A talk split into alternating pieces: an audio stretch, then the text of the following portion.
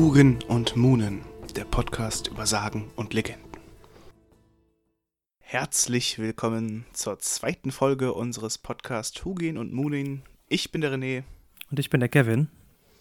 Ja, und es freut uns sehr, dass ihr wieder dazugeschaltet habt. Hoffentlich haben wir viele neue Leute auch dabei, die uns hören. Wir begrüßen natürlich jeden Einzelnen hier.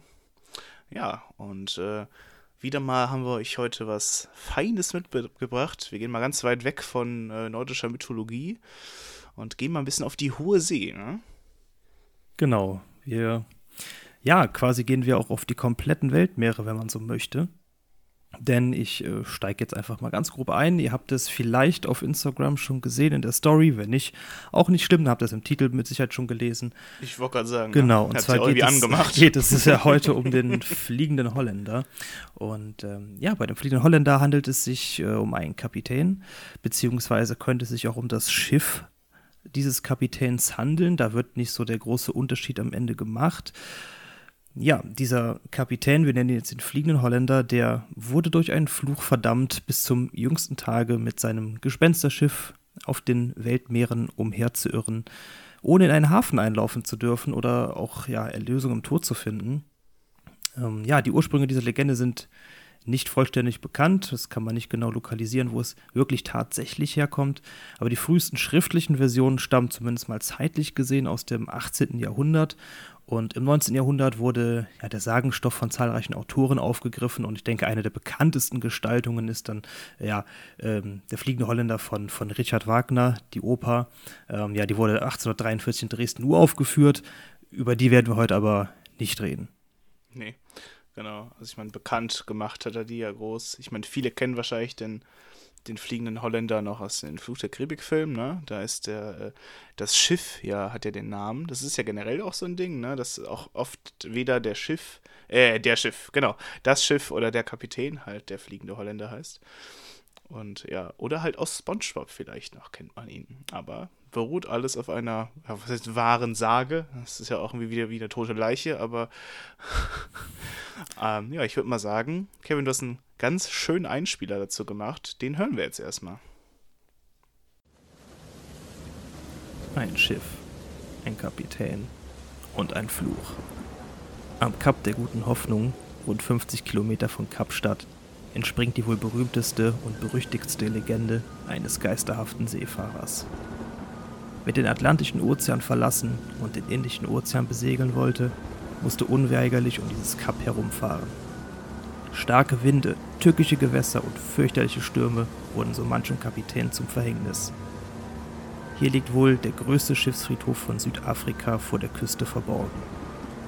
Die zeitgenössischen Schiffe aus der Zeit aus der auch unser Geisterkapitän stammt, waren nicht in der Lage, gegen den Wind zu segeln und somit nicht selten gezwungen, wochenlang vor dem Kap zu kreuzen, aber keinen Raum zu gewinnen. So erging es wohl auch dem niederländischen Kapitän Bernhard Focke. Die Erzählungen um sein Schicksal sind vielzählig. Eine Legende besagt, dass Focke das Kap der guten Hoffnung mit seinem Schiff passieren wollte, um weiter nach Indien reisen zu können. Da er sein Schiff mit einer für die damalige Zeit unglaublichen Geschwindigkeit segeln ließ, sagte man ihm unter anderem einen Pakt mit dem Teufel nach. Doch Stürme und Unwetter hinderten ihn diesmal daran. Seine Mannschaft verweigerte auch auf sein Drängen hin die Weiterfahrt in Angst vor den Gefahren des Kaps. Doch der Kapitän wollte um jeden Preis weitersegeln und setzte sich über die Ängste seiner Mannschaft hinweg. Ja, selbst den Steuermann erleichterte er um seine Pflichten. Gott sei jetzt sein Steuermann und er würde dieses Kap umsegeln, selbst wenn er es bis in alle Ewigkeit versuchen müsse. So steuerte der Kapitän sein Schiff und die Mannschaft in den Sturm und wurde nie wieder lebendig gesehen. Aus einem Tagebucheintrag des Prinz George vom 11. Juli 1881. Um 4 Uhr früh erschien vor unserem Bug der fliegende Holländer, ein seltsames rotes Licht wie von einem glühenden Geisterschiff, vor dem sich Masten, Spieren und Segel der etwa 200 Yards entfernten Brick klar abzeichneten, als sie vom Backbord sich näherte. Der wachhabende Offizier auf der Brücke sah sie ganz deutlich, ebenso der Achterdecks Fähnrich, der sogleich auf das Vorderdeck geschickt wurde.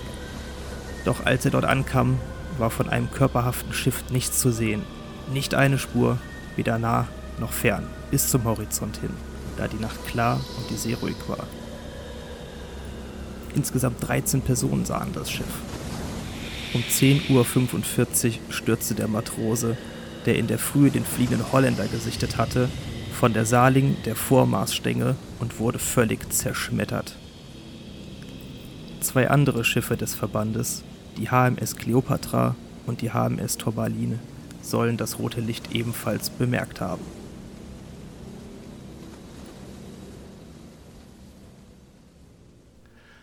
Ja, das war die Sage des fliegenden Holländers, die wir uns heute ähm, mal vornehmen, so ein bisschen. Und äh, Kevin, ich habe äh, tatsächlich im Laufe unserer Recherche ist mir das erste Mal eingefallen, weil ich meine, ich kenne halt die Legende schon seit ich ein Kind bin, vor allem halt durch Filme und Fernsehen und sowas, ne? Und ist, ich habe mir nie die Gedanken darüber gemacht, warum der Kerl eigentlich fliegt. Ne? also warum er fliegende Holländer heißt. Denn es gibt auch noch eine äh, ja, ganz äh, andere Sache, nämlich nicht nur, dass der einfach mit seinem Schiff aus dem Wasser kommt, sondern soll der ja auch am Himmel erscheinen. Ne? Das war mir tatsächlich sehr neu, das erste, was ich gelesen habe, wo ich sagte, ach, das wusste ich ja gar nicht.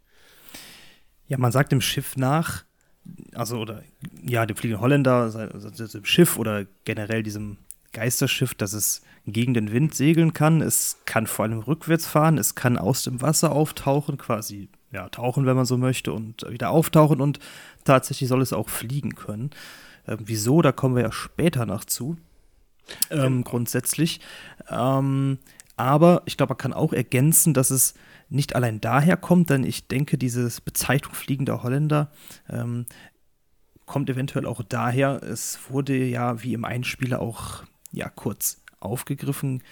Ähm, wurde ja nachgesagt, dass dieser ähm, Kapitän, niederländische Kapitän mit seinem Schiff ja über eine, eine ja, übernatürliche Geschwindigkeit verfügt hat. Also er ist so schnell gesegelt.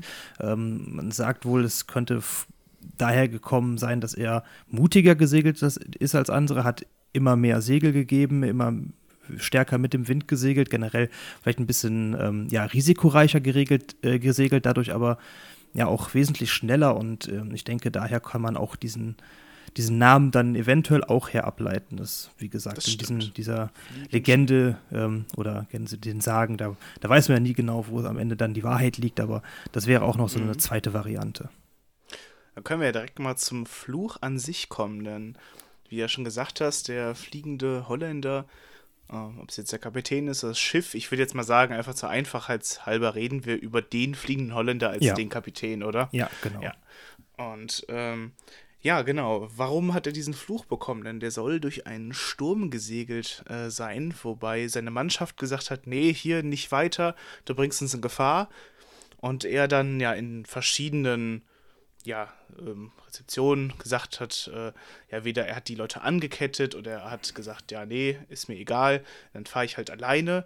Ich brauche eure Crew nicht, Gott soll jetzt mein Steuermann sein. Und woraufhin er halt dann verflucht sein soll dass er ja ewig und drei Tage bis zum jüngsten Gericht durch die Weltmeere segeln soll, mit seiner Crew, ohne seine Crew. Manchmal sollen auch Sichtungen da gewesen sein, wo man nur das Schiff sieht. Und ja, dieser Fluch kann weder gar nicht gebrochen sein, andere Quellen sagen, er kann nur dadurch gebrochen werden, dass er die wahre Liebe findet. Denn es gibt auch Quellen, die sagen, dass der fliegende Holländer, und das ist ja genau wie in dem Film, mit Flucht der Karibik sogar, äh, alle sieben Jahre oder teilweise auch nur alle hundert Jahre äh, einen Tag an Land kann und soll dann da seine wahre Liebe finden, was halt ja sehr unwahrscheinlich ist und halt auch dann so ein bisschen halt auf diese ewige Verdammnis und diese ewige Irrfahrt halt hinleiten sollen. Ja, und meistens ist es so, dass dieser Fluch ähm, immer die eigene Schuld dieses Kapitäns sein soll. Dass er immer seine Crew irgendwie, ähm, ja, halt auf die Probe gestellt hat und hat halt irgendwie so, ja, ich sag mal, fast schon eine Meuterei heraufbeschworen und dann trotzdem den Wellen und der Crew getrotzt. Also in, jetzt machen wir es ja doch kurz. Ich glaube, in der Oper von Richard Wagner findet er ja auch eine Frau, wenn ich mich nicht genau, äh, genau irre, genau, und ähm, kann dadurch den Fluch brechen. Ähm, in der Sage generell würde ich behaupten, ist äh, das nicht der Fall gewesen. Zumindest gibt es auch noch äh, Sichtungen über ja, die Zeit hinweg. über die letzte Sichtung laut der Quellen, die wir gefunden haben, kommen wir auch noch drauf zu sprechen. Ähm, das würde aber darauf deuten, dass er bis jetzt noch keine Frau gefunden hat. Ja, aber ja, irgendwie, irgendwie klingt es auch, also wie du es schon gesagt hast, ne, das ist so eine, ja, die, die Moral von der Geschichte. Ähm, knechte deine Mannschaft nicht und mhm. hast dann. Äh, das war schön. Ja, in dem Fall ähm, musst du natürlich auch. Es ist ja auch irgendwie dieses krasse Gegenteil dann einfach, ne? dieses Verhalten als Kapitän deiner Mannschaft gegenüber und dann ja diese wahre Liebe zu finden. Das ist ja wirklich der krasse Kontrast vom, weißt du, vom Verhalten her für, für mhm. diese die Ablehnung der Mannschaft gegenüber und dann doch die große Zuneigung äh, einer Frau zu finden. Und wie du schon sagst, es ist ja grundsätzlich, wenn man sich das überlegt, äh, relativ unwahrscheinlich. Wobei ich auch sagen würde, wenn er richtig Glück gehabt hätte, kann das beim ersten Mal direkt funktionieren. Wenn nicht, hat er halt einige Zeit noch vor sich. Und, und dann müssen halt immer diese eine Tag, diese sieben oder hundert oder ich glaube 50 Jahre, gibt es auch einige Quellen, der weiß, da muss er genau den Tag haben. Ne? Also ich habe mich die ganze Zeit, ganze Zeit gefragt, ähm, denn es ist ja immerhin dann ein, ein Geisterschiff und ich habe mich mal gefragt, wenn er an Land gehen darf, äh, geht er dann als, sag ich mal, lebendiger Mensch an Land, so wie er aussieht? Ich meine, er wird jetzt nicht als äh, grüne, transparente Gestalt herumirren, ja, aber ich frage mich mal, ob er dann quasi als, als normale äh, als normaler Mensch, sage ich mal, an, an Land gehen kann. Das habe ich mich gefragt, aber ich gehe mal schwer davon aus, ne, weil sonst wäre das ja wahrscheinlich richtig mies. Ja, das, äh, das glaube ich auch. Äh, da bin ich, gehe ich stark von aus. Ja, äh, man kann ja noch so ein bisschen was zu diesen Sichtungen dann sagen, denn das Schiff äh, selber soll weder modrige alte oder äh, oder beziehungsweise und blutrote Segel haben. Meistens ist auch die niederländische Flagge irgendwie zu sehen, woher das auch noch mit dem Holländer kommt. Und ähm, immer wenn das Schiff auftaucht, ist das halt für ähm, Seefahrer meistens ein unheilvolles Omen, woraufhin irgendwas Schlimmes passieren soll. Und ja, äh, wo soll das Ganze denn eigentlich so stattfinden? Denn äh, die Sichtungen sind zwar rar verteilt über die ganze Welt so ein bisschen, aber die Sage geht ja eher davon aus, dass ähm, der fliegende Holländer damals, als er seine Crew dann halt ähm, ja, äh, fast in den Tod gefahren hat oder halt gegebenenfalls in den Tod gefahren hat oder in noch was Schlimmeres, dass das Ganze am äh, Kap der Guten Hoffnung oder am äh, Kap Horn stattgefunden haben soll. Denn das war damals unter Seeleuten schon ganz bekannt. Das war eine sehr, sehr schwierige Überfahrt. Ähm, von Oktober bis April war es dort immer sehr stürmisch. Es gab Regenzeiten. Und ähm, ja, es war generell nicht so, nicht so leicht, diese beiden Cups äh, zu umfahren. Und auch so ein bisschen in dieser ganzen Sagen- und Legendenbildung und auch vor allem so im Bereich des Mittelalters wurden diese beiden Orte auch ganz oft als äh, Ende der Welt bezeichnet. Genau. Ich, die Schwierigkeit, wie du schon sagst, war dabei wirklich diese, ja, dieses, ähm, diese Stürme, äh, diese quasi Naturgewalten, die dort geherrscht haben. Und ja, wir haben ja bereits geklärt, dass Schiffe dieser Zeit nicht, äh, die waren halt wirklich darauf angewiesen, mit dem Wind zu segeln. Und ähm, gerade bei Stürmen und Unwettern hast du einfach nicht diese, diese stetige, ähm, stetigen Wind, den du brauchst, um äh, entsprechend zu segeln. Und ähm, entweder kannst du gar nicht segeln, weil du das Segel nicht aus, ja, nicht, nicht, ähm, ja, wie sagt man, ähm, die Segel lichten ja, kannst, oder du wirst eventuell natürlich dann auch dann eben ähm, abgetrieben und dann zum Beispiel beim Cup irgendwo, wo du dann aufläufst, wo du, wo du einfach dann ja irgendwo irgendwo zerschellst an der Wand, ähm, mhm. dir irgendwelche irgendwelche Lecks reißt oder so. Du hast dann die Kontrolle nicht mehr, wenn du einmal an diesem Punkt einfach bist und deshalb war diese ja diese Überfahrt um quasi um dieses Cup der guten Hoffnung ähm, das ist ja der Atlantische Ozean. Du willst ja Richtung Indischen Ozean dann rüber, quasi unten um Südafrika herum, um dann Richtung Indien auch weiter segeln zu können. Und in dieser Zeit war es halt besonders schwer. Genau, ja. Und es hat auch noch so generell so einen kleinen mythischen Aspekt. Ihr könnt euch ja mal Bilder angucken von Kap Horn und Kap der Guten Hoffnung. Vielleicht denke ich auch dran, mache einen Post auf Instagram dazu. Aber ähm, da ist ja auch dieser Tafelberg am äh, Cup äh, der guten Hoffnung. Und äh, das hatte alles auch so einen Legendenstatus und so. Und es sieht halt auch, also, ne, man sieht ja diese riesigen Felsen, die da aus dem äh, Wasser klaffen. Das sieht halt auch echt schon ungefährlich, äh, nicht ungefährlich aus, ne? Also, das hat schon so eine, so jetzt gerade für die See, so eine bedrohliche, äh, ja, bedrohlichen Einblick. Fand ich schon, ähm, also ergibt ja schon Sinn. Und dafür halt, wie du schon sagtest, dass das halt dann gerade der Seeweg nach Indien war, wo viele, viele lang gereist sind. Ja. Hast du noch was zur Sage an sich oder wollen wir mal so ein bisschen auf die Vorbilder des äh, fliegenden Holländers gehen? Überlege jetzt gerade, ob ich noch was habe. Ähm, aufgeschrieben hatte ich mir jetzt nichts mehr.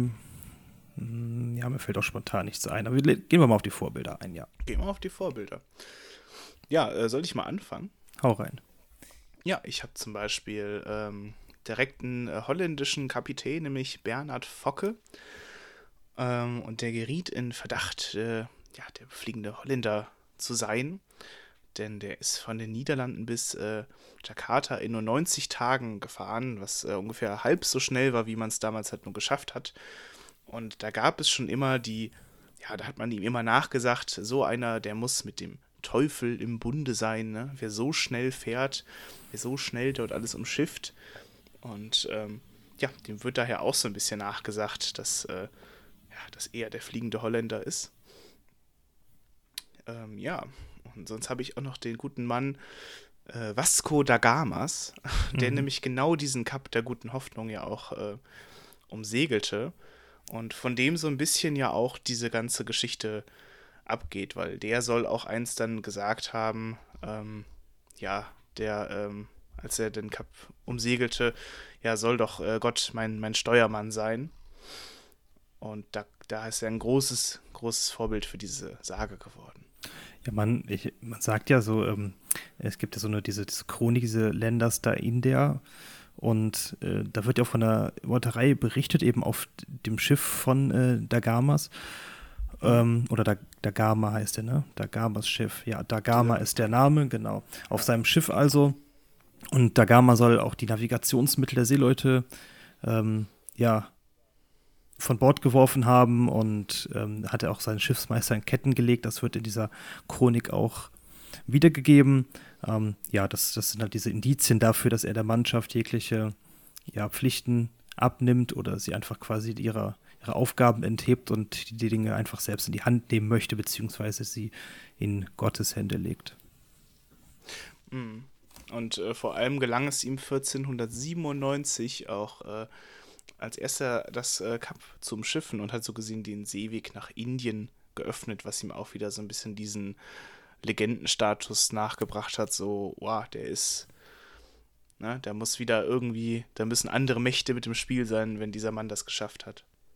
Genau, das ist ja auch, auch, man kennt es ja, dass in dem Moment, wo zu solchen Zeiten jemand etwas zum ersten Mal geschafft hat, was vorher unmöglich schien, dann, dann war wieder irgendwer mit am Werk. Das, das kennt man, das passt eigentlich wirklich sehr gut zu so einer Sage.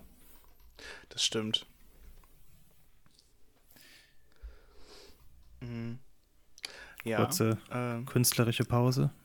Äh, ja, kurze künstlerische Pause. Ich. ähm, ja, was ich noch äh, zu Dagama, äh, Daga, ja doch, Dagama habe.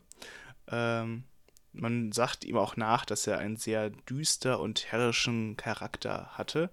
Aber ähm, diese Meuterei selber soll wohl nicht wirklich historisch sein, also die ist historisch auch nicht belegt. Ähm, ja, und zudem ist er natürlich äh, Portugiese und kein Holländer. Aber er ist, glaube ich, so einer der, der ersten, auf dem diese, diese Sage beruht, ne? der so ein bisschen Stoff für diese Sage gegeben hat. Ähm, genau, also ähm, jetzt ist natürlich die Frage, ob es überhaupt letztendlich ähm, wahrscheinlich gibt es nicht dieses Vorbild. Ich denke, das kann man wahrscheinlich nee. so festhalten, weil, wie du gesagt hast, der Gama war Portugiese, kein Niederländer und Bernhard mhm. Focke hat sehr wenig, wie du sagst, ähm, schriftliche Belege, aber er war Holländer, er war ein, äh, wie sagt man, ein Ostindienfahrer, Seefahrer. Ähm, ob er das jetzt, ich habe dazu jetzt nichts gefunden, ob Bernhard Focke das jemals geschafft haben soll nach Indien. Ich glaube ja. Ähm, aber wenn man nach der Sage geht, hat das ja, hätte er es ja nicht geschafft, denn in dem Fall wäre er quasi mit seiner Mannschaft im Sturm untergegangen. Und ähm, ja, deshalb, man kann, glaube ich, so beides so ein bisschen, bisschen herleiten. Also ich glaube, da, da kommt so einiges, man kennt es ja, dieses See, also Seemannsgarn, so ich denke, da kann man es ja auch reinparken. Und mhm. ich denke, das ist so, irgendwo in der Mitte liegt dann ja die Wahrheit, wenn man so möchte. Ja, oder einfach die Erzählungen gehen irgendwo auseinander. Ähm, und man hat es sich erzählt, das es ist ja auch eine Zeit gewesen, wo sehr, sehr viel über Mundpropaganda funktioniert hat, viele Geschichten erzählt worden, dieses Seemannsgarn ähm, in den Schenken und Städten zum Besten geben wurde. Und ich denke, da ähm, kann man jetzt keinen, keinen genauen Namen nennen, dass man gesagt hat, das war, ah, das habt ihr von dem äh, einen Kapitän gehört und so weiter, sondern ich glaube, da, da haben wir mehrere Möglichkeiten, genauso wie die Herkunft äh, an sich, wobei man das jetzt auch nicht mal auf das Cup der guten Hoffnung relativ gut eingrenzen kann. Ähm, dafür gibt es auch ja, tatsächliche oder realistische Annahmepunkte, da kommen wir später doch zu. Genau. Aber für die Person an sich denke ich, ähm, es könnte theoretisch, also es könnte ja auch keiner von beiden tatsächlich ähm, irgendwie damit gemeint sein. Vielleicht gibt es ja noch eine Person, die gar nicht genannt ist, über die man gar nichts mehr findet, weil nichts überliefert wurde schriftlich und weiß es nicht. Ja, äh, ich habe eine ganz kurze kleine, ähm, ja, literarische Abdriftung, sage ich mal. Ja, nicht literarisch, aber ich finde, Seemannsgarn ist so ein schönes Wort, das wirklich so exakt das beschreibt, was es ist, weißt du? Äh, und ich finde den Seemannsgarn spinnen, das passt einfach schon in beiden, ne, in, in beider Hinsicht. Mhm. Von wegen, ne, erzählt er irgendwas und es spinnt halt oder er spinnt halt wirklich den Garn. Und ich finde, das sieht man auch richtig, richtig gut an dieser äh, Sage des fliegenden Holländers. Ihr habt es ja selbst schon gemerkt. Es gibt unglaublich viele Quellen, es gibt unglaublich viele Vorbilder. Also gut, wir haben jetzt zwei genannt, aber es gibt halt wirklich einige. Und äh, da muss nur einer mal mit dem Schiff sehr schnell gewesen sein. Da heißt es schon so, ey, na, da ist er aber hier, ne? und ähm, das, das, das finde ich da irgendwie sehr schön. Das passt da sehr gut drauf, ne? wie das in so viele Richtungen halt dieser Seemannsgarn gesponnen wird und wie unterschiedlich wahrscheinlich damals auch die, ähm, diese Legende in, weiß ich nicht, äh, einer, Kneipe in einer afrikanischen Kolonie war oder in, äh, ja, in, den Niederlanden selber dann, ne? Wie, wie viel Unterschied es da wohl schon gab, weil du da ja dieses stille Postprinzip damals nur hattest. Und da ging das ja noch weiter, weil dann sind die ewig auf See gefahren und ne, dann hat man sich da reingesponnen einfach in diesen Seemannsgarn. Finde ich auch irgendwie immer super spannend und super interessant. Und vielleicht hat diese Sage wieder nur so einen ganz, ganz kleinen Hintergrund, weißt du? Es ist nur durch, vielleicht ist es durch so einen Gag entstanden oder durch irgendwas, durch Neid auf einen anderen Kapitän, der zu schnell war und zack hat sich dieser ganze Seemannsgarn gesponnen.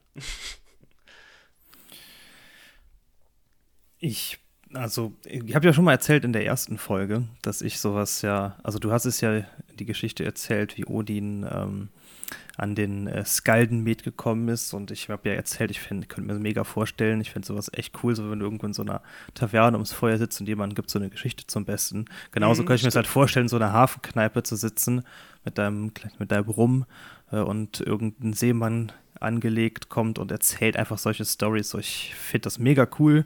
Also ich habe für sowas immer was übrig, das könnte ich mir richtig vorstellen. Ähm, ja, also ich, ich finde, sowas hat, das ist auch irgendwie das, was es so spannend macht, finde ich, dieses, dass es, dass man es nicht nachweisen kann, dass es teilweise auch ein bisschen absurd ist. Und ich finde, das macht so eine Geschichte immer für mich persönlich spannender. Ich brauche da gar nicht so viele haltbare Fakten. Ich will, dass es spannend ist und ja, das ist es ja alle Male, wenn wir über sowas reden. Da, darum geht's ja, ne? Ja, ich finde, es gibt dazu ein super, super cooles, äh, super cooles Bild, eine sehr schöne Karikatur. Die äh, ist, glaube ich, auf Wikipedia sogar unter dem fliegenden Holländer-Artikel kann ich dadurch ja auch sehr gut reposten, wo in so einer Hafenkneipe so ein Matrose vorne steht und alle sitzen mit einem Bier und schauen nach dem, zu dem vorne, der so richtig gestikulierend sowas erklärt und da gibt es so eine gezeichnete Luftblase über den, wie er dann halt von diesem fliegenden Holländer berichtet, in dieser ganz alten Art, wie man noch Karikaturen früher gemacht hat, einfach nur na, ne, ohne Farbe und so. Finde ich total geil. Hat, hat das richtig gut rübergebracht, eigentlich, was wir gerade besprochen haben. So. Mhm. Ich habe jetzt hier gerade Ich könnte ja noch ein paar Namen in den Raum einfach schmeißen. Ja, gerne. Für, für andere Überlieferungen. Du hast ja bestimmt auch den einen oder anderen. Also die sind auch aber auch alle typisch holländisch. Jetzt, wenn man von Dagama absieht, habe ich hier noch so ein äh, Van der Decken, äh, Tien van ah, ja, Straten habe ich noch, Van Diemen, Van Evert oder Van Halen, Van Halen. und ähm, ja, das, um dann noch ein paar Namen einfach in den Raum zu schmeißen. Aber wir können jetzt nicht auf jeden Namen so eingehen. Vor allem, weil wir ja auch überhaupt, wie gesagt, das, man kann zu jedem irgendwas finden, wo es vielleicht hinpassen würde. Du hast ja auch gesagt, das muss ja nur irgendwie der eine Kapitän über den anderen was erzählen. Und eigentlich muss es ja auch diese, also ich weiß jetzt nicht, was war zuerst da, das Huhn oder das Ei, weißt du, war, war erst die Entdeckung da dieses Schiffs und dann kam die Sage oder kam erst die Sage und dann kam eine Entdeckung des Schiffs, weil das Letzteres wäre ja eindeutig spannender und gruseliger, als wenn man erst das Schiff und dann die Sage hätte. Na, wenn du wirklich, mhm. du wirklich sagst, die Sage, wenn du wirklich erzählst davon und danach sieht jemand das Schiff. Finde ich irgendwie spannend. Also der Gedanke, weißt du, als wäre das dann, das hätte mehr so einen Wahrheitsfaktor als andersherum. Also finde ich. Ja, stimmt. Das macht halt vor allem diesen, weil es hat ja auch einen leicht gruseligen Aspekt, ne? Mit diesem Geisterschiff, dass nichts auftaucht, wovor sich dann die ganze Mannschaft und äh, Kapitän drum fürchten und so. Das stimmt. Das äh, finde ich irgendwie auch cooler. Äh, und Thunderdecken, der ist mir gerade, ich habe die ganze Zeit überlegt, wer das war. Das war nämlich der, zu dem es eigentlich gar keine richtigen Quellen gibt.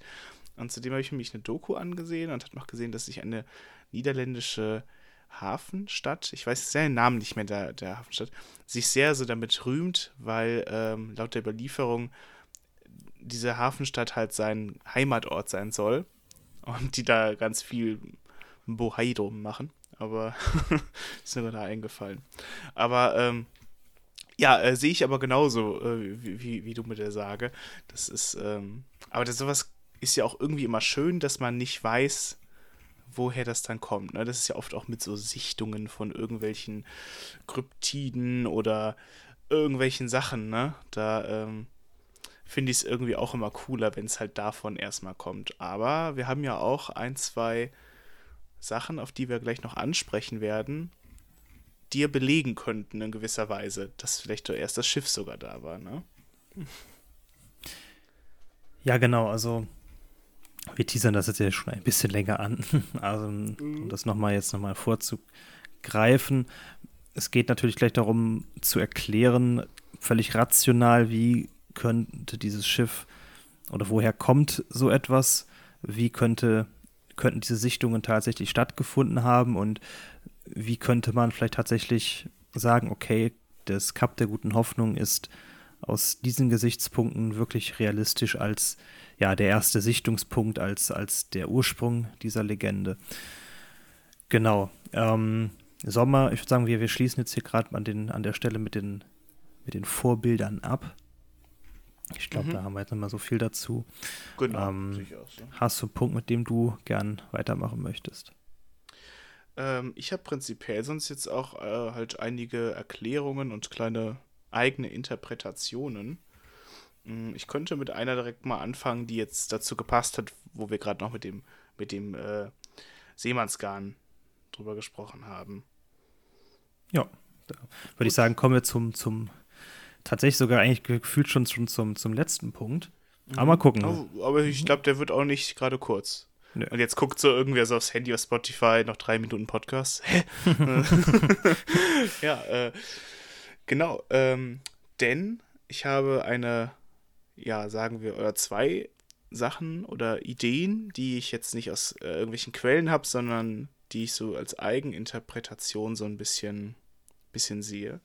Äh, nämlich zum einen, was ich von der sagte, mit äh, Seemannsgarn, der gesponnen wird und so. Und ähm, ja, äh, denn äh, am äh, Frühjahr war Holland, die Niederlande waren ja auch eine sehr, sehr große Kolonialmacht. Die waren bekannt dafür, dass sie eine sehr, sehr ähm, sehr, sehr gute, große Handelsmacht waren und so. Und ähm, ja, die hatten auch eine Kapkolonie, die ähm, verloren dort aber im Jahr 1806 auch die Herrschaft.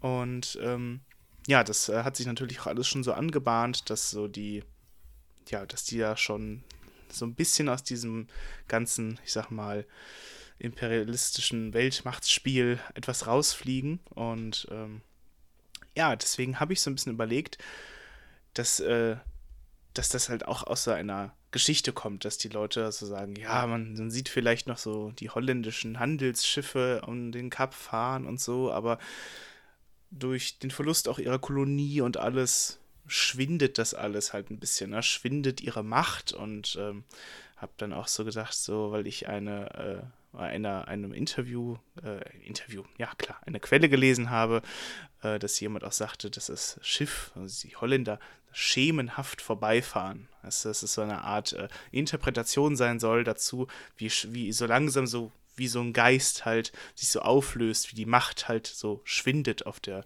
in der Weltpolitik auch so ein bisschen. Und das ist natürlich, äh, ja, die, die Metapher dafür sind ja oft dann auch die Schiffe gewesen, denn desto mehr der Schiffe rumgefahren sind, desto klarer war, ja, die haben natürlich hier große Macht. Ne? Spanien mit der Riesenflotte rumgefahren ist oder irgendwie sowas.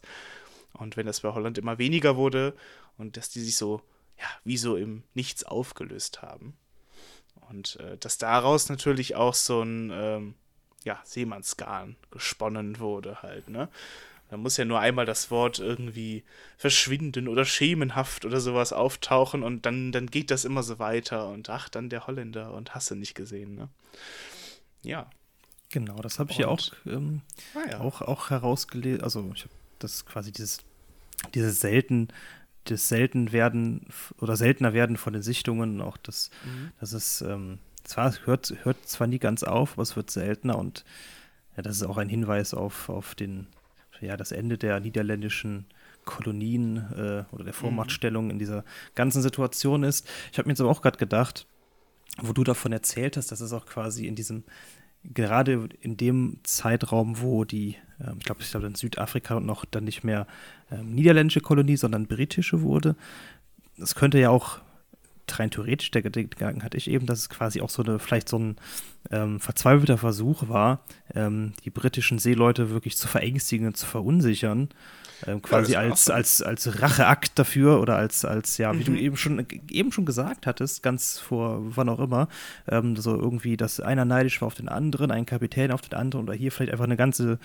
ja, eine ja, Seefahrerzunft auf ähm, die andere Nation die andere Seefahrernation, dass man dadurch vielleicht sogar wirklich so einen verzweifelten Versuch gestartet hat.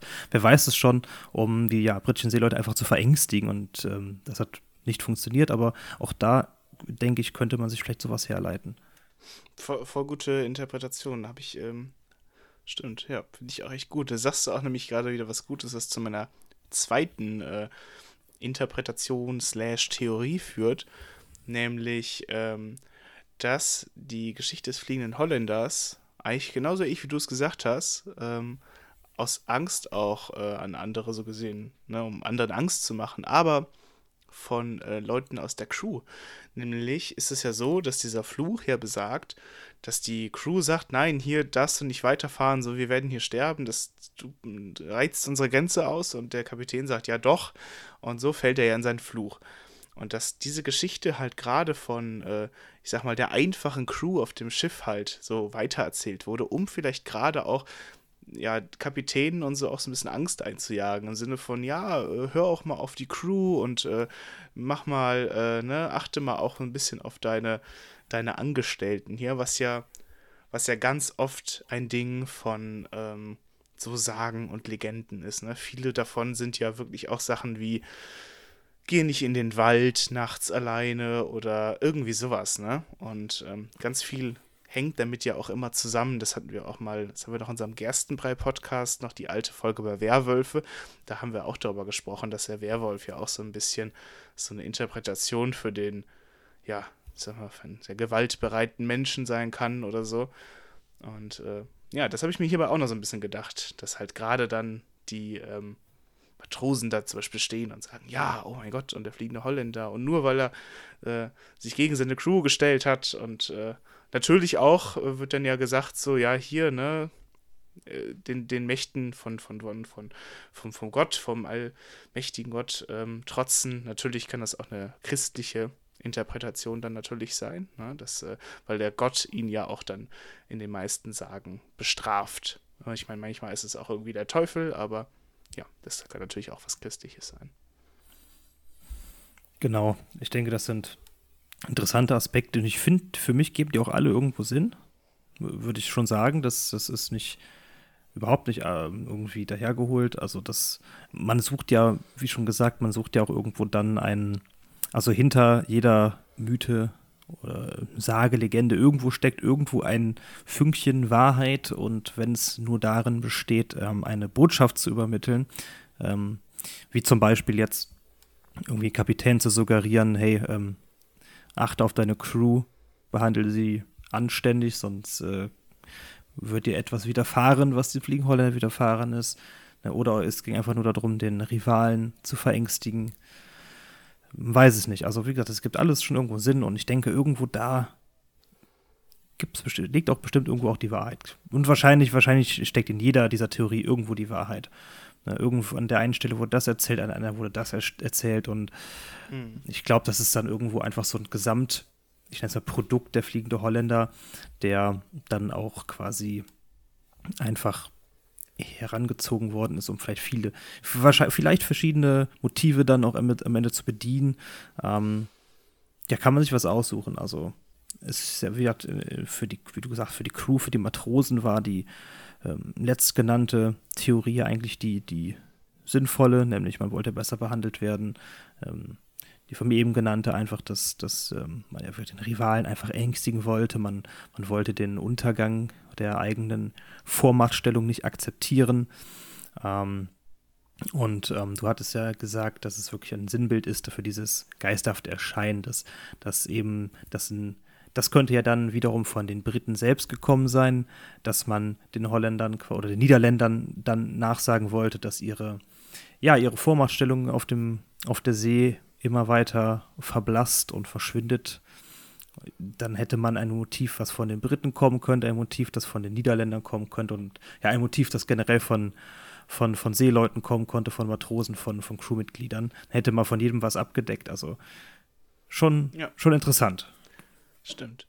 Wo du ja gerade äh, nochmal schemenhaft und geisthaft erwähnt hast.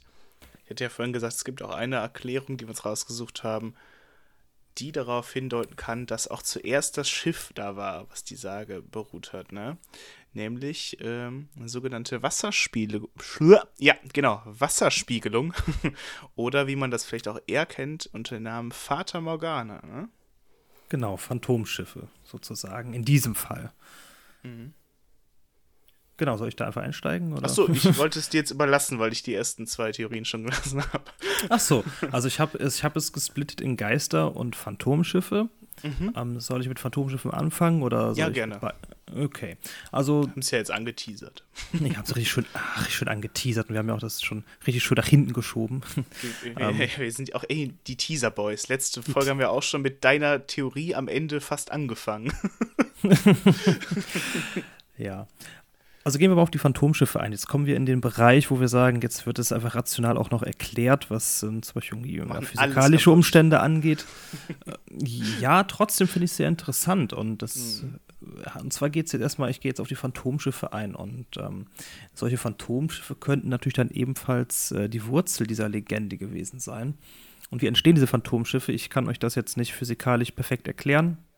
Ähm, aber ich, ich halte es mal theoretisch an der Oberfläche. Und zwar ähm, gibt es solche Grenzflächen wohl zwischen warmer und kalter Luft, also dort, wo warme und kalte Meeresströmungen aufeinandertreffen.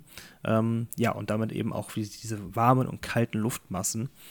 Und durch dieses ja, physikalische ähm, Ereignis, sage ich mal, können verzerrte Bilder eine, oder Abbilder eines Schiffes als Luftspiegelung entstehen ähm, auch wenn dieses Schiff natürlich dann weiter am Horizont ja, entfernt ist. Und in diesem Moment, ja, in dem sich diese, diese, diese Abbildung auftut, wirkt, wie gesagt, dieses Schiff, was eigentlich gar nicht da ist, plötzlich nah. Und dadurch, dass es natürlich auch so ein bisschen verzerrt ist durch diese Luftspiegelung, wirkt es natürlich geisterhaft. Und dadurch könnte es auch sein, dass man gesagt hat, das Schiff kann fliegen, weil diese Spiegelung kann ja wahrscheinlich auch, ähm, ich gehe mal davon aus, dass sie jetzt nicht nicht explizit wirklich auf dem Wasser vielleicht gefahren ist. Also vielleicht hat sie auch wirklich ein bisschen geschwebt, man weiß es ja nicht so genau. Also da könnte ja auch dieser Fliegen, fliegende Aspekt herkommen und dieses, ja, dieses Flimmern, dieses Verzerrte macht natürlich dieses Geisterhafte aus. Und in dem Moment, wo sich an, dieser, an diesen Grenzflächen dann auch ein bisschen was minimal verändert oder verschiebt, würde dieses Phantomschiff dann wieder verschwinden. Und es würde sich buchstäblich damit auch in Luft auflösen und würde eben diesen Geisterschiff-Aspekt, Geister, äh, diese, diese, Erscheinung eines Geisterschiffs in dem Moment einfach perfekt machen. Ja? Dieses verzerrte Abbild äh, eines Schiffes, was sich in Luft auflöst, ne? obwohl es tatsächlich einfach nur ein Abbild ist für eines Schiffs, das ganz weit entfernt ist. Und das würde auch erklären, warum es ja erscheint und auch wieder plötzlich verschwinden kann und dann kein Schiff in der Nähe ist. Und diese Gewässer am Kap der Guten Hoffnung, ähm, und da habe ich laut der Quelle genauer, geht es um die Gewässer zwischen ähm, Cap Point und Cap ähm, Agluhas, wo der kalte ähm, Bengualstrom aus dem Südatlantik, wir haben ja schon vom Atlantik und von dem Indischen Ozean gesprochen, und dieser trifft dort auf diesen ähm, wie heißt er, Agualas-Strom des Indischen Ozeans. Jetzt habe ich wahrscheinlich irgendwas mhm. völlig falsch ausgesprochen. ähm, aber es geht einfach darum, dass von der Atlantik, vom Atlantischen Ozean und vom Indischen Ozean dort ähm, kalte und ja, ein kalter und ein warmer Strom aufeinandertreffen. Und ja, das wäre eben so ein Aspekt, weshalb man sagt, okay, genau dort könnten diese, dieses Phänomen von diesen Geisterschiffen, von diesen Abbildungen, von diesen von diesen ja kalten auf warme Luftmassen, diese Phantomschiffe, genau da könnten sie auch entstanden sein. Also würde das dafür sprechen, dass zumindest das Kap der guten Hoffnung unter dem Gesichtspunkt ein durchaus realistisches ähm, oder re realistischer Ort sind, wo diese, diese Sage entstanden ist und wo diese Geisterschiffe tatsächlich aufgetaucht sind. Ja, auf, auf jeden Fall. Ähm mega, mega spannend, ne? Also man, man kennt das, glaube ich, halt wirklich auch eher durch diese also durch diese Vater Morgana-Geschichte, so aus der Wüste, ne? So kannte ich das irgendwie. Das mhm. ist ja was ziemlich ähnliches. Genau. Ne? Und äh, ja, äh, kann ich mir auch, wenn man sich das vor allem auch damals auch noch gar nicht physikalisch vorstellen kann. Ich meine, ich habe auch noch nie eine Fata Morgana erlebt, zumindest glaube ich das. Vielleicht habe ich es ja. Und habe so ein Schiff vorbeifahren, sie dachte, ja, okay. Aber ähm, kann ich mir auch vorstellen, dass es in gewisser Weise auch irgendwie erstmal beängstigend wirken kann. Ne? Auch wenn du natürlich, weiß ich nicht, du bist irgendwie ein äh, Matrose und sitzt im äh, Kränennest und ähm, musst da oben, guckst, weiß ich nicht, nach dem Wetter und alles. Und auf einmal siehst du da irgendwie so was Merkwürdiges, so wie ein Schiff im Himmel oder so. Kann ich mir schon gut vorstellen, dass das erstmal äh, einem Angst einjagt, ne? Genau, ich weiß nicht, ob es einen gewissen Punkt braucht auf dem Schiff, äh, wo du das sehen kannst. Also das sagst, du sagst gerade, da steht Matros im Krähennest. Wenn der also das war jetzt sieht, so ein Beispiel. Ja, genau, aber wenn er das sieht, heißt es dann, ich weiß nicht, ob es dann gleichzeitig heißt, dass jemand, der dann äh, auf dem Achterdeck steht, das auch sehen kann. Ich weiß es nicht. Also das, das kann ja auch dafür sprechen, dass es Leute es unterschiedlich ähm, oder unterschiedliche Anzahl an Leut Personen auf dem Schiff das gesehen haben. Deshalb mhm. weiß ich das nicht genau, aber ja, das, das ist, kann ich mir schon vorstellen. Das muss sehr gespenstig sein. Man konnte sich natürlich nicht erklären. Und deshalb, ähm, ja, ich finde das dann umso spannender. Vielleicht, vielleicht kommt auch daher dieser Unglücksfaktor, weißt du, dass die Leute, je nachdem, wie meinem Einspieler auch, auch erzählt, dass sich dann der Matrose dann, dann, dann stürzt und ähm, stirbt dabei, dass, dass in dem Moment, wo du das sowas siehst, ähm, so durch den Wind bist, weil du es dir überhaupt nicht erklären kannst und es dir so eine Angst einjagt, dass du einfach in deinem, deinem Handeln, was du tust, einfach unaufmerksam wirst. Oder das, man kennt es ja, also wenn man irgendwie ja, also je nachdem, wie aktuell eine Lebenssituation ist, dann äh, ist man schon mal verpeilter auf der Arbeit oder sonst was. Also das ist jetzt nicht in einem kleinen Rahmen, aber in einem Rahmen, wo du als Matrose zu, äh, zur damaligen Zeit auf dem Schiff warst und siehst so eine geisterhafte Erscheinung und kannst es dir einfach nicht anders erklären, weil es ja auch dann wieder verschwindet, das Schiff, dass du einfach dann so durch den Wind bist, dass du dich dann erstmal schön dann äh, ja, vom Schiff maulst und dann, dann, dann irgendwo drauf gehst oder generell vielleicht ein Steuermann irgendwie so durch ist, dass er dass er irgendwie Fehler bei der Arbeit macht. Das kann ja auch ein Grund dafür sein, warum eben dieses, diese Unheil dann, dann geschehen. Also könnte ich mir vorstellen, aber dazu habe ich jetzt nichts gefunden. Das habe ich mir einfach nur gerade hereininterpretiert, dass die Leute einfach so durch den Wind waren und da es da dadurch danach zu Unfällen kam. Das kann, das finde ich auch gut. Also, das ist natürlich auch gut, aber das äh, kann ich mir auch sehr gut vorstellen. Das stimmt. Ja. Wir haben ja noch eine zweite, ähm, ja, was ist physikalische ähm, und reelle Sache, die dazu passen kann, nämlich ähm, ja, Geisterschiffe. Und damit reden wir jetzt gar nicht von äh, ne, Geisterschiffen im Sinne von, die lösen sich da auf, sondern wirkliche Geisterschiffe, nämlich äh, Schiffe, auf dem keine Besatzung mehr ist oder nur noch äh, ja, Leichen drauf liegen. Das war nämlich gar nicht so ähm, so ungewöhnlich damals. Das ist bis heute noch nicht mal. Also ihr könnt mal gerne Geisterschiffe googeln und ihr werdet echt überrollt von äh, Bildern von Schiffen, die auf der, ähm, die auf dem Meer rumtreiben, die, weiß ich nicht, irgendwie wegen einem Brand oder wegen, einer, wegen einer Flut irgendwas war. Oder es gibt auch oft dann das, ähm, dass die Crew halt gerettet werden muss, irgendwie durch Helikopter oder sonst was, und das Schiff dann noch weiter treibt. Äh, gibt da auch ganz viele Sagen aus der heutigen Zeit noch. Es gab auch ein Schiff, äh, das äh, in China äh, ankam und also einen ganz großen Container, Containerschiff, auch schon richtig alt und vermodert. Und man wusste, bis man weiß bis heute nicht, was für ein Schiff das ist, weil das nirgendwo gemeldet ist, ne? obwohl das so ein fettes Teil ist. Also da gibt es generell ganz, ganz, ganz viele Sagen drum um diese Geisterschiffe. Und äh, das gab es damals natürlich auch richtig, richtig oft, dass dann äh, Schiffe ankamen und ähm, ja, die dann halt einfach keine Besatzung mehr hatten. Und oftmals ist damals halt auch nicht klar geworden, warum die Besatzung weg ist. Das hat auch ganz für ganz viele Sagen und Legenden natürlich ähm, gesorgt. Und wenn man sich natürlich diese Schiffe anguckt, je nachdem, wie lange die da halt rumtreiben, die heutigen kann man sich mal angucken, sehen auch alle schon nicht mehr so schön aus und auch ein bisschen gruselig. Denn die sind dann natürlich irgendwann auch total modrig und vielleicht ist da ja auch Blut dran, wenn da irgendwelche Menschen gestorben sind und so. Und äh, dementsprechend können solche Schiffe damals bis wie bis heute auch äh, ganz schön unheimlich aussehen, was halt genau zu dieser Beschreibung der Legende passt. Und äh, ja, ganz äh, wichtig, damals gab es sehr viele. Zum Beispiel gab es im Jahr 1869 noch mehr als 200 Geisterschiffe auf den Meeren, ähm, dessen gesamte äh, Besatzung gestorben ist, meistens an Seuchen aus Skorbut. Äh, Skorbut ist ja auch so eine klassische Seemannskrankheit. Und ähm, ja, da war das dann so, dass einer sich infiziert hat ähm, und ja, dann hat es natürlich die komplette Mannschaft bekommen und die sind dann teilweise dort gestorben. Ja, und ähm, da traute sich dann natürlich keiner an Bord, weil man auch Angst hatte, sich selber natürlich mit dem ganzen äh, Zeug zu infizieren, weswegen man die meistens einfach weiter segeln ließ, äh, bis sie dann irgendwann im Sturm oder sonst wo versanken. Genau, es gibt da ja auch Rückschlüsse zu der Legende um den fliegenden Holländer, der mit seinem Geisterschiff in keinen Hafen einfahren kann, mit der Ausnahme dieser eventuell sieben Jahre, in der Zeit hat, an einem Tag eine Frau zu suchen. Und das hast du ja gerade auch schon erklärt, mit diesen Geisterschiffen.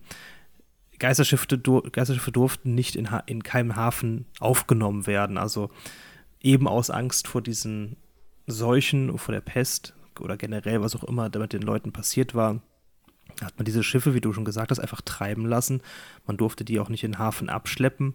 Und ähm, ich denke, wenn man das, das ja, wenn so, eine, so ein Schiff kam und äh, eine Mannschaft hat es wahrscheinlich wirklich irgendwie geschafft, doch noch zu einem Hafen zu steuern, hat man die wahrscheinlich entweder versenkt oder äh, irgendwie anders zum Umkehren bewegt, weil man eben, wenn man es mitbekommen hat, dass es so ein Schiff war, das natürlich nicht im Hafen haben wollte. Und ja, das ist natürlich dann auch dieser Rückschluss irgendwo auf diese Legende, dass dieses, dieses Geisterschiff in keinem Hafen einlaufen konnte. Ähm, gibt natürlich in dem Fall einfach diesen Rückschluss auch einfach darauf, auf so ein Geisterschiff. Also da, da kann man, glaube ich, sagen, da kommt es wirklich ganz real her in dieser mhm. Sage. Auf jeden Fall. Gut zu erwähnen ist da auch nochmal aus dem Jahr 1872 die Mary Celeste, das wohl bekannteste Geisterschiff, das es damals gab, unter dem ähm, Kapitän Benjamin Briggs, auch ein Schiff, das äh, losgefahren ist und man wieder entdeckt hat und keine Spur auf dem Schiff von der Crew mehr zu finden war. Die waren einfach weg und bis heute weiß man auch nicht, was da passiert ist. Keine Leiche, keine Seuche, die waren einfach nicht mehr da. Auch äh, hat sich natürlich auch ein ganz großer Sagenkreis drum gebildet. Aber alles, was natürlich auch dieser fliegenden Holländer-Sage auch zuspielen kann. Ne?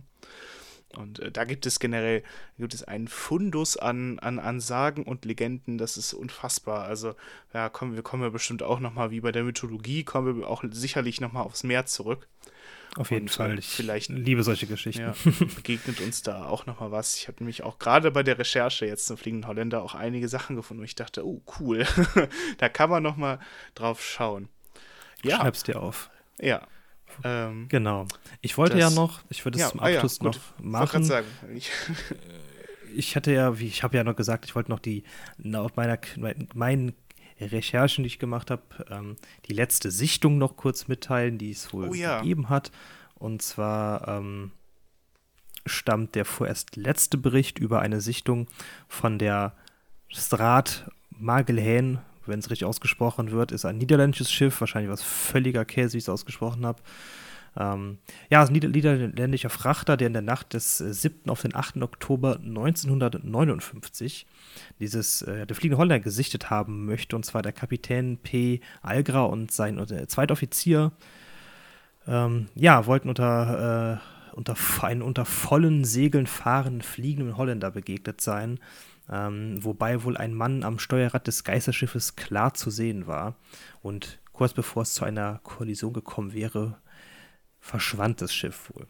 Und das war die letzte Sichtung, die von einem Kapitän und seinem zweiten Offizier im Jahre 1959 von einem niederländischen Frachter übermittelt worden sind. Ähm, dazu weitere Quellen habe ich nicht gefunden. Von daher, ob es stimmt, wer weiß. Aber die letzte Sichtung bis jetzt. Wer weiß, vielleicht, vielleicht hören wir ja äh, in den nächsten Jahren nochmal von einer Sichtung. Spannend wäre es ja. Sonst sorgen wir dafür. Dann sorgen wir dafür vor allem. Ja, gut, in Zeiten von, wo jeder halt eine äh, krasse Kamera hat in seinem Handy, ne, da ähm, gibt es auf einmal nicht mehr so viele Sichtungen. ja, wenn Na, wir. Geld zu viel hätten, wenn wir Geld zu viel hätten, würden wir einfach ähm, in Südafrika an diesem Cup generell einfach so lange fahren, bis wir irgend so ein Phantomschiff entdecken. ja gut, man würde es schnell aufdecken, aber dann könnten ja. wir natürlich schon so einen Film aufziehen, Fotos machen. Also du findest für, für alles findest du Abnehmer. Auch dafür. Oh ja, das ist wahr. Das ist mir nochmal so generell letztens aufgefallen. Ich dachte mir, ich finde, Flut der Karibik bringt das sehr cool rüber. Die machen ja einen ganz großen eigenen Touch mit rein, aber es gibt den fliegenden Holländer als das Schiff. Der Davy Jones, der Kapitän, hat zwar auch genau diesen ähnlichen Fluch, der auch nur alle, ich glaube, sieben Jahre an Land darf und so. Und äh, auch mit diesem Herz, mit der Truhe und mit der wahren Liebe, die eigentlich das Meer ist und so. Ich hoffe, ich spoilere jetzt keinen Film, der keine Ahnung wie alt ist, aber ähm, kann man echt auch gerne nochmal gucken. Ähm, hatte ich jetzt die Tage mir auch nochmal vorgenommen.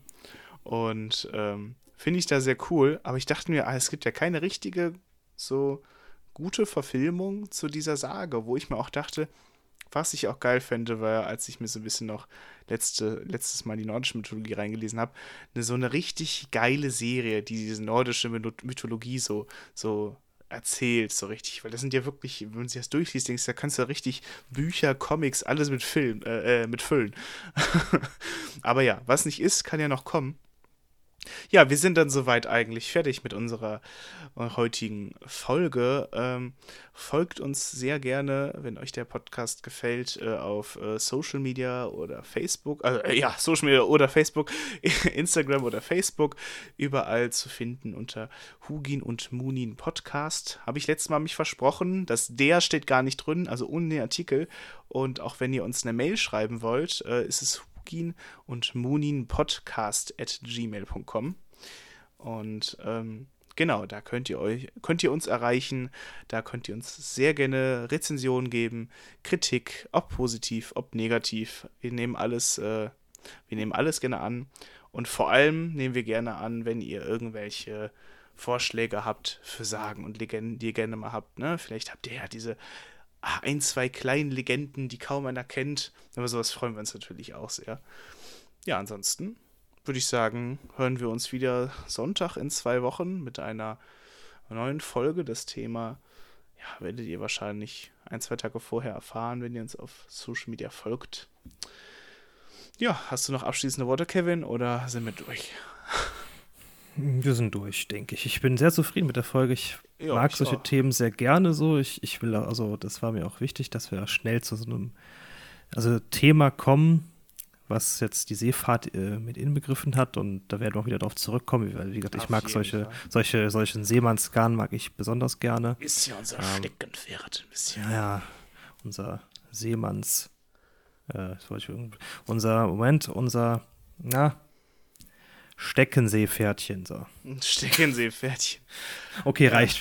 Wir nehmen gleich noch, noch auf. Okay, Stimmt. alles klar. Dann an dieser Stelle bedanke ich mich äh, fürs Zuhören und freue mich auf das nächste Mal in zwei Wochen. Ich Tschüss. mich auch. Wenn ihr noch Bock habt, hört bei Gerstenbrei rein, wenn es ein bisschen, ja, Gelaber-Podcast von uns wollt. Ähm, ansonsten sage ich Ahoi und ich trinke jetzt einen Friesengeist.